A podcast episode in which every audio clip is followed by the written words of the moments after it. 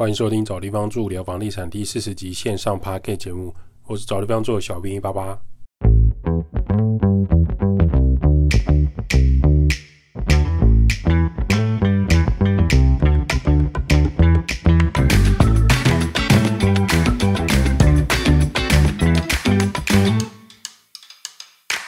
找地方住聊房地产，找地方住是一间老屋翻新租赁管理公司。我们服务项目有帮屋主代租代管理房子、包租代管服务、装潢设计工程、局部小工程协助、布置软装设计。有官方在 IG 带连结，有相关服务可以写 email 或加赖官方账号询问。找不到连接的人，请直接到官网，拉到官网最下方就有连结。Happy New Year 二零二四。不过呢，这边要先抱怨一个房东，他是一个非常小气的人。我们帮他代主管房子，然后他的房子租给房客。房客呢是一个做光电的师傅，公司经常要来台北开会，然后还有前往宜兰推广那个太阳能板的客户。最后公司就直接让他们干脆在台北租一个房子让他们住，他们也可以跟公司报账。他们已经租两年了，续约的时候就有反映，阳台天花板会一直掉漆掉屑，那个屑屑呢都会掉在他们洗好的衣服上，让他们觉得很困扰。那顶楼呢？其实防水可能失效，或者是阳台的潮湿水汽导致的。房客都觉得说，希望房东可以把油漆都把它补一补，把这个天花板弄一下，就请油漆师傅来处理。那我们知道这个讯息之后，第一时间就反映给房东。差不多是二零二三年的二月，快要一年前，我们主管人员呢，就是关心房客，那跟房东反映，那晚那个房客晒衣服的时候，就是。衣服上会有天花板漆的那个屑屑，就会很困扰。他都洗好衣服了，房东就说好，他会再找油漆师傅。那每个月都有问他那个后来怎么样，他都说好会再问，会再问。然后师傅还会估价，他大概问了四五组油漆师傅。他问第一个油漆师傅的时候，师傅就跟他报价说：“哦，这个天花板大概六千五百块。”他竟然问对方说：“那？”有可能这个六千五百块可以把旁边的铁窗全部都漆一漆吗？那油漆师傅就想说，这个要刮除旧漆补土天花板，那六千五怎么可能包含旁边的铁窗？后来第一个师傅就不太想理他，电话也不太接。那反而油漆师傅觉得六千五百块怎么可能包含天花板跟整个阳台的铁窗呢？这件事情就拖了很久。房客也觉得很痛苦，他都抱怨到不想讲了，就觉得是我们主管人员都没有在处理这件事情，但其实是房东他不愿意配合。到最近，房东问到另外一个油漆师傅，那油漆师傅也愿意跟他在那边画巴拉 can 喊价这样子，愿意排时间来处理。师傅原本的报价呢，也是六千五百块，问来问去，师傅报价都差不多，结果房东一直杀价，说五千块不可以吗？最后他们凹来凹去，就是五千五百块成交。房东可能就觉得很开心，他要省钱到。那房东就还已经杀价了，还问那个师傅说：“那那个阳台天花板，你会先擦防水漆，再擦水泥漆吗？”我们就很傻眼，想说你又比价又杀价，然后现在师傅又希望他拿更多防水材料来处理，真的是很夸张。而且这件事情就已经拖了快一年，房客都已经非常不爽。那等到你要处理的时候，房客不爽，啊，面对房客的又是我们。有的时候不是主管人员不处理，也不是师傅不处理，是房东不愿意花钱处理，而且一拖再拖。屋主房东并不是一个很大气干脆的人，就会影响到后续租客的居住品质。所以，请各位房客，如果你未来遇到这样的状况啊，就可以参考。那也希望各位房东呢，遇到这种事情，极有影响到房客生活的，就可以尽快处理，会比较好。好，这一集先来聊一下，就是租屋最重要的就是找房子。那么如何挑选自己喜欢的房子呢？不管你是买房子还是租房子，其实你都很需要知道自己的喜好，还有辨别自己的个性，才能找到适合自己的房子。不知道大家有没有看猎人？猎人漫画里面就有提到，如果你是强化系的人，硬要去练特质系的分身，你就会耗费很多才能，又没有办法练得很精通。如果你还没有看过猎人的人，仅先去补猎人的漫画或是动画。同样的事情在租房子也是，明明你的个性就不喜欢共用厕所，喜欢全裸在套房里面走来走去，享受个人浴室的快乐天地，就去租了一个共生公寓，或者是共居，或是租那种学生雅房，然后开始抱怨你的室友回家都不会敲门，这也是一个不太了解自己、呈现自我矛盾的状态。我们就曾经遇过一个住在雅房的女生，她对于其他人关门的声音很在意，也对于其他人带朋友回来吃个饭也很敏感，一天到晚都跟主管人员抗议，甚至会在群组跟其他室友吵架。最后我们也只能请她搬走。她一开始还说，明明是其他人违反规定带朋友回来，应该是其他人要搬走，为什么是她要搬？问题是她才刚搬入这个房子两个月而已。就跟大家产生一堆纠纷，其他人住在一起都已经两年、三年了，究竟是谁的问题比较大呢？像这种不了解自己个性、说自己很有很好相处的雅房租客，也是会让房东还有主管人员很头痛的。猎人事业里面还有提到有一个新人杀手无聊男子东巴，多年参加猎人试验，多年都落榜，他只是享受其他考生被淘汰的状况，他也不在乎自己是不是可以拿到猎人执照。遇到很困难或是生命危险的事业内容，他优先下跪土下做道歉，留的生命比较重要的无聊男子。当初看漫画会觉得这样的人真的存在吗？哦，联想到租屋情况，还真的有这样的人。哦，外表看起来干干净净的女生或男生，租屋之后呢，入住屋内就开始搞破坏，制造脏乱，食物吃完也不丢，洗完澡头发都卡在那个排水槽也不处理。而其他室友，或者甚至影响到其他邻居，无法居住下去；还有骚扰室友，或跟室友吵架，说不爽你搬走啊，我又没吵。这样的房客真的存在，而且很喜欢跟大家产生斗争。这种租屋杀手也是很多租管人员或者房东很头痛的。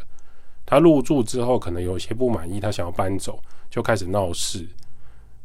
希望可以全退押金，然后让他搬走。这种房客只能说他没有遇到真正的坏人，才会这样乱搞。这世界上除了法官、警察，还有一个势力的人是可以制衡这些坏房客的。甚至未成年在台湾更方便。最近土城的某国中已经示范了未成年多方便。听说他后面还有帮派撑腰，这件事情我们就不赘述。虽然人神共愤了，但有机会再来分享。还有一种房东就是。不只是房客有这样的问题，这种房东呢，他拥有房子就觉得自己是国王或是皇后，常常要求主管人员东奔西跑，好像所有事情都是别人的错，你应该要做的，到处刁难主管人员，刁难房客，认为说我就是租金比较高，所以你就要服务好，你没做好就是你的错。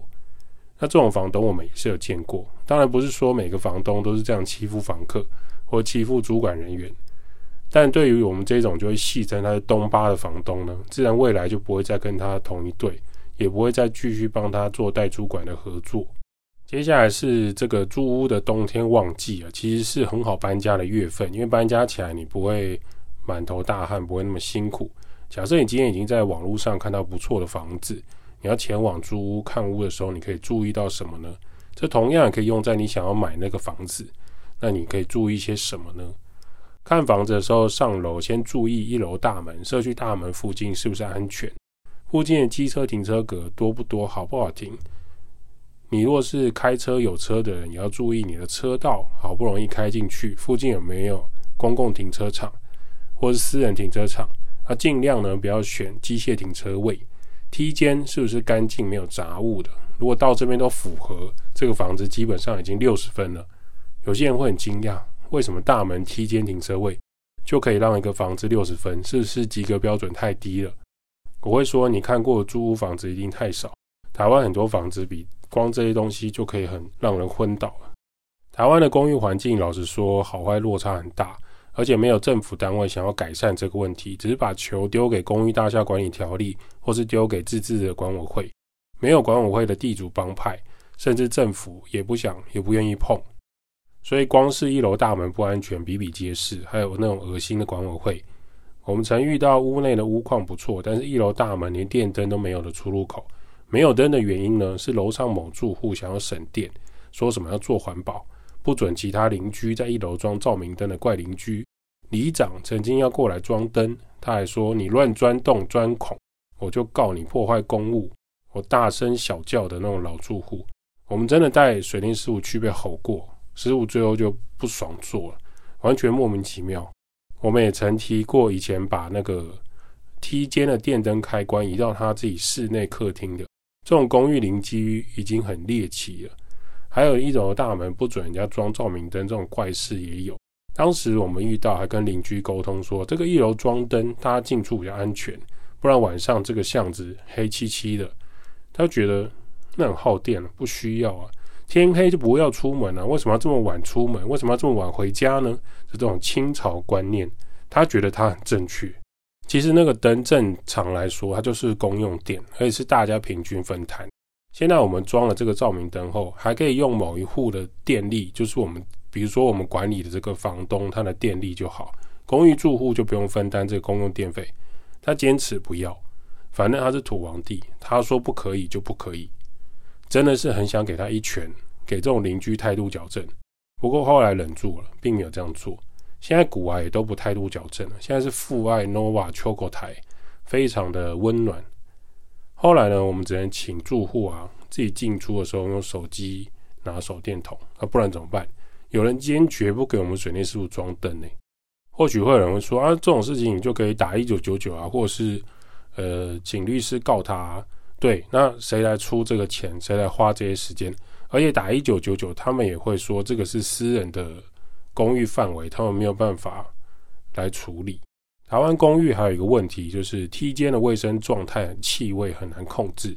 电梯大楼可能还有人定期清洁维护，公寓楼梯呢就很常发生那个梯间的气味很诡异。台湾气候又很潮湿，一楼转角处经常就是一股霉味。甚至大门附近还有尿骚味。打开一楼红色铁门，常常觉得自己是经过什么丛林般的那种潮湿怪味。现在有些年轻人听到公寓，他就不想租了，因为公用梯间的维护状况很糟糕。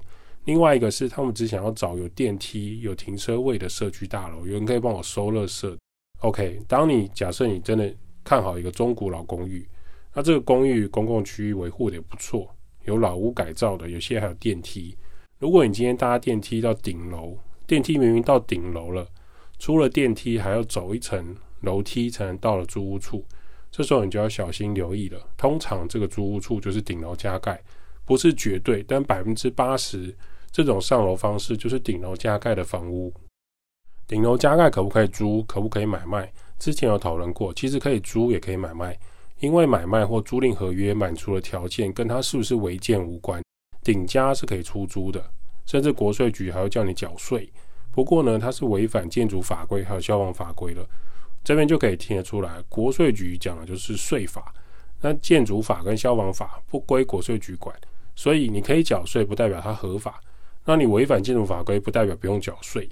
入住之后呢，你可能会有随时要搬迁的风险。如果邻居看你不爽，还是可以帮你报拆。如果你个人行李不多，不怕搬家。喜欢这种宽敞的露台或是一层一户的感觉，是可以考虑顶家的住屋空间。有一些房东顶家可能就是两房一厅或是超大套房的状况。以台湾居住来说，可以说是非常宽敞。也有看过房客在露台啊，或是他的顶楼空间放铁桌啊、铁桶啊，放一个阳伞，他吃早餐、喝咖啡也是很悠闲的。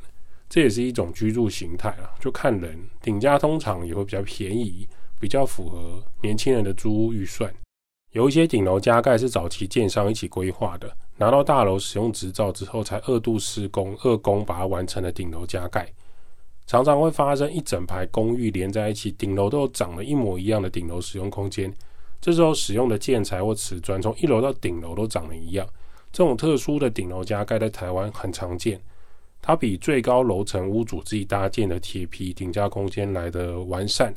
比如说水泥 RC 的砖墙，窗户也比较安全。不过呢，这些顶楼加盖建筑并不代表它一定合法，只能说它被政府列管为缓拆的空间，因为政府监管单位没有这么多人力可以处理这些违建拆除案件。简单来说，就是你早期在民国八十四年以前，政府知道有很多违建跟违章建筑，可是现在没空管，所以只能有人报案的情况下，而且有立即危险的情况下。才会派人立刻来拆除跟处理，所以电梯到顶楼出来以后，还要走一层楼梯到达的顶楼加盖就要留意了。有些假设它有权状，那就是合法的顶楼加盖，那这种相对少见。那走到屋内的公共空间，比如说套房的走廊啊，或者是洗衣机、晒衣场、热圾处理区，就可以看一下这个地方的干净程度、灯泡完整的状况，都可以察觉这边的房东或是主管人员的积极程度。比如说台风刚过去，另当别论。之前有个房客在台风天过后的隔天看房子，那去看房子之后，他觉得，诶，为什么公共区域这么脏乱？那梯间很多落叶还有树枝。那我心里想说，台风天很多人辛苦工作，刚骑车到路边，还有大树躺在旁边休息，看不出来吗？公共区域平常维护就是是重点观察，但是台风天之后就不要鸡蛋里挑骨头了，还是需要请清洁人员来处理的。有一些是公寓整层住家，分割成很多套房，这是台湾常见的隔套房形式。原因是土地寸土寸金，才会有这种居住模式产生。一间二十平到三十平的住家，如果只做成一间超级大的套房，并不符合双北市的 CP 值。尤其是各大学校附近的租屋处，更是切割的更加完美。一个地址可能有四间到八间套房，十间套房是很常见的现象。每个租过房子的人大概都知道我在说什么。如果你在大学附近租过房子，这种隔套房是很常见的。那分租套房需要注意什么呢？第一个是电表，每个房间正常来说都要有自己独立的小电表，这个小电表很重要。假设一层有六间套房，那它应该就有六个小电表。假设你进去之后发现没有小电表，而房东跟你说这边是六间共用台电的电费账单，那就可怕了。你如何判断每一间的电费用量？A、B、C、D、E、F 这六间房，假设有邻居用电磁炉、电暖炉、冷气、微波炉、气炸锅，每天早上还用电棒卷离子烫，这些电费你要一起支出，你愿意吗？当然不行啊！所以才会有房间这种小电表，水电师傅帮他做好之后，你每一间才可以去独立计算这个电费，会比较好。租房子还有一种就是要注意的，就是有些大学附近的租屋离大学很近很方便，但不代表绝对安全。例如说，南台湾某些大学早期盖在一些便宜的用地上，地势低洼，每逢雨季或台风就变雪上乐园。就像台南昆山科技大学永康区域超级会淹水的地带，假设你租房子在学校正对面或是侧门旁边，又住在一楼或二楼，那你的东西很容易就漂在水上。学校湖泊里面的鸭子啊、天鹅还会游泳出来，楼梯间会产生瀑布。这件事情已经很多年了，改善状况一直都不理想。欢迎大家可以去 Google 查这些新闻资料。有一些大学附近的交通跟地势状况都特别危险，你很容易变成受灾户。那当地的学长姐见怪不怪。另外，租屋处的交通问题也要留意。比如说台北市阳明山文化大学附近，除了住在侯友谊的房子之外，一定可以知道养德大道很常发生车祸，这也是租屋主在租屋时要考虑的交通重点。有一些学校盖在山上，很潮湿，雾气会飘进来之外，公车很难等，然后又很常下雨，计程车喊价又很贵，你必须要挤四个人到五个人，这些都是山上念大学租屋的交通问题。当你进入屋内要看屋的时候，可以问一下房东：这是空屋吗？还是目前有人居住的租屋空间？如果是已经有人在居住的情况下，比如女生宿舍限女生，那房东是不是有获得女房客的同意，敲门后才入内开放参观呢？如果房东是没有告知房东的情房客的情况下，就擅自开门进来，想要无缝接轨租给你的，这种随意开房门给陌生人看屋的房东，通常没有什么职业道德。如果先告知，比如说他先赖跟房客讲好，或是一开始签约的时候就有讲好，那可能通常是某一个学长姐要毕业了，那提提早让学弟妹来看屋，那没什么问题。什么是无缝接轨？就是上一个学生租客，比如说他到十月底到期，他也会希望说下一个房客十月底可以住进来。那今天假设是十月二十五，房东就带下一个房客来看这个房子。再不确认房客同意与否，就开门入侵，不道德也是违法，有闯空门的嫌疑啊。那这样会有什么问题呢？就是今天这个房东对这个十月底要到期的学姐，这个女学生是这样的处理态度，那你未来住在这边，他的处理态度应该就差不多。当你租约快要到期，你不在家或是在家，他可能都会带其他的学生来参观你的房间。再来就是可以从房门来观察这个房屋的状态，看房门的材质是硫化铜门、白铁门、高级木纤门，还是老旧的木门，甚至有塑胶门。通常会用硫化铜门的隔音会比较好，但也不是绝对。我们有遇过它是硫化铜门，理论上隔音应该不错，但是门框附近关上门还有空隙，或是门的上帘、左帘、右帘都很完美，可是下方的门槛没有做，是空的，或是门槛附近根本没有贴到门片的状况。那这种情况下，这个门呢，它的隔音效果就不好。可能隔壁在恩爱弹跳嘿咻的时候，或是隔壁在看直播主捅神打电竞比赛，你都可以参与。住在一种摇滚区的概念。